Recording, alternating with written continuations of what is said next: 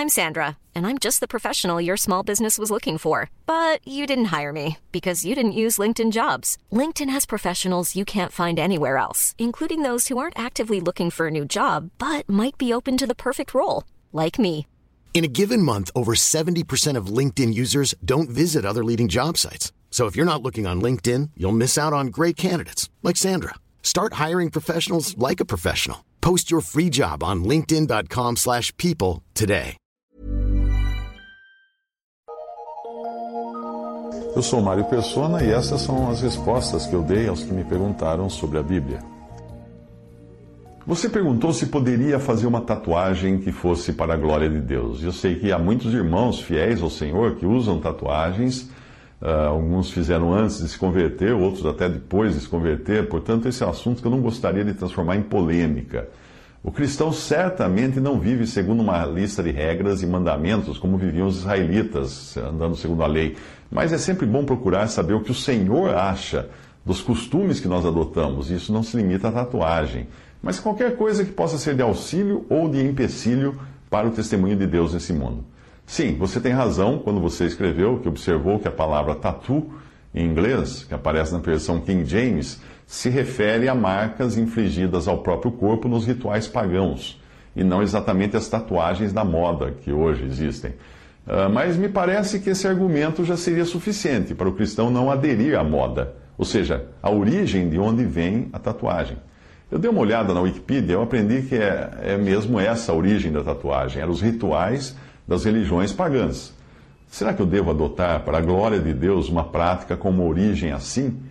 E que eu não encontro qualquer paralelo nas Escrituras que eu deveria fazer isso para a glória, glória de Deus? Você citou um versículo para talvez dar um pouco mais de peso ao argumento pró-tatuagem. Você escreveu que no manto e na sua coxa tem escrito este nome, Rei dos Reis e Senhor dos Senhores, em Apocalipse 19, 16.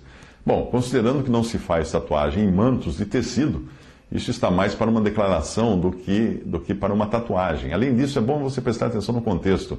Os seus olhos eram como chama de fogo, estava vestido de uma veste tingida em sangue, da sua boca saiu uma espada aguda, ele as governará com vara de ferro e pisa o lagar do vinho do furor da ira de Deus Todo-Poderoso. E em sua veste, em sua coxa, tinham escrito esse nome, Rei dos Reis e Senhor dos Senhores. Bom, chama de fogo, tingida de sangue, de sua boca saiu uma espada, com vara de ferro, pisa o lagar do vinho. Certamente nós não podemos levar tudo isso no sentido literal. E o mesmo nós devemos fazer com o, o que está escrito na, no manto e na coxa. Eu creio que em nenhum momento a intenção de Deus foi mostrar que fica bem escrever na coxa ou endossar tatuagem com essa passagem, de jeito nenhum. Ocupar-se com o versículo uh, é um meio de você perder de vista a mensagem dele. É como abrir a Bíblia para prestar, prestar, atenção no papel da encadernação. Nesse caso, pensar em tatuagem, nesse versículo, é, é perder de vista o verdadeiro objetivo da passagem, que é deixar claro tudo aquilo que envolve Cristo e a sua força, ou seja, que Ele é Rei dos Reis e Senhor dos Senhores. Deus não está dizendo nessa passagem, vejam que tatuagem bonita. Ele está dizendo, vejam quem é Jesus. Vejam quem é este que vai reinar com vara de ferro. O fato de nós não estarmos debaixo da lei e seguindo o seu raciocínio, não precisarmos mais obedecer os mandamentos, como da proibição de aparar os cabelos nas, ah, nas têmporas e a extremidade da barba, como fala em Levítico, Levítico 9, 19, 27, o fato de não estarmos na lei não nos dá o aval para fazermos tudo o que nós quisermos.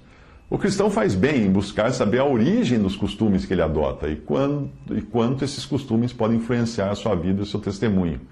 Você argumenta que há muitos cristãos que fazem tatuagem para a glória de Deus. Eu acredito que eles, o motivo seja esse que eles façam. Mas o motivo de cada um é Deus quem conhece. Ele conhece o coração de cada um. Com base nisso, você inclui também a tatuagem naquele qualquer outra coisa de 1 Coríntios 10, 31, quando diz: Portanto, quer comais, quer bebais ou façais qualquer outra coisa, fazei tudo para a glória de Deus. Eu me lembrei de outro versículo com outras coisas. Bom é não comer carne, nem beber vinho, nem fazer outras coisas em que o teu irmão tropece ou se escandalize ou se enfraqueça. Romanos 14, 21. Uh, será que eu, se eu fizer uma tatuagem, isso pode servir de tropeço ou escândalo a meus irmãos? É uma pergunta que você tem que fazer. Outra pergunta uh, que você tem que fazer, nesse caso referindo-se a fazer tudo para a glória de Deus, é esta: será a tatuagem uma forma como Deus quer que eu o glorifique? Os discípulos, quando foram celebrar a Páscoa, não fizeram de qualquer jeito ou no lugar que eles acharam melhor. Eles perguntaram ao Senhor: Senhor, onde queres que a preparemos? Eis algo que cada um deve perguntar a Deus, ou seja, se um costume que teve início nos rituais pagãos é a melhor forma, seria a melhor forma de glorificar a Deus. Na minha opinião, nós não temos base bíblica para isso. É sempre bom ficarmos alertas ao nosso coração, porque ele adora nos enganar. Quando adolescente, eu tive aeromodelos. É, aeromodelos. Uh, depois de casado, com os filhos pequenos, eu tive vontade de voltar ao aeromodelismo, mas nós tínhamos tantas prioridades, tanta conta para pagar, que gastar dinheiro num hobby naquela hora não era o que o Senhor ia, iria querer de mim. Então eu comecei a maquinar um jeito de santificar a minha vontade própria e passei a tentar convencer minha esposa de que eu poderia fazer, eu queria, eu queria fazer aquilo, mas era para a glória de Deus, porque eu pretendia, eu pretendia pintar no avião, no aeromodelo, debaixo da asa, Cristo salva. Assim, quando ele estivesse voando, eu estava evangelizando as pessoas. Obviamente, eu não comprei o meu sonhado aeromodelo, mas hoje eu dou risada da minha artimanha infantil em querer usar o nome de Deus para justificar aquilo que não passava da minha vontade própria. Lembre-se desse versículo. Portanto, quer comais, quer bebais ou façais qualquer outra coisa, fazei tudo para a glória de Deus. 1 Coríntios 10, 31. Isso não é uma licença para eu fazer qualquer coisa para a glória de Deus, mas sim que eu devo buscar a vontade de Deus em tudo e fazer só aquelas coisas que Ele mostrar para mim na Sua palavra que é para a Sua glória.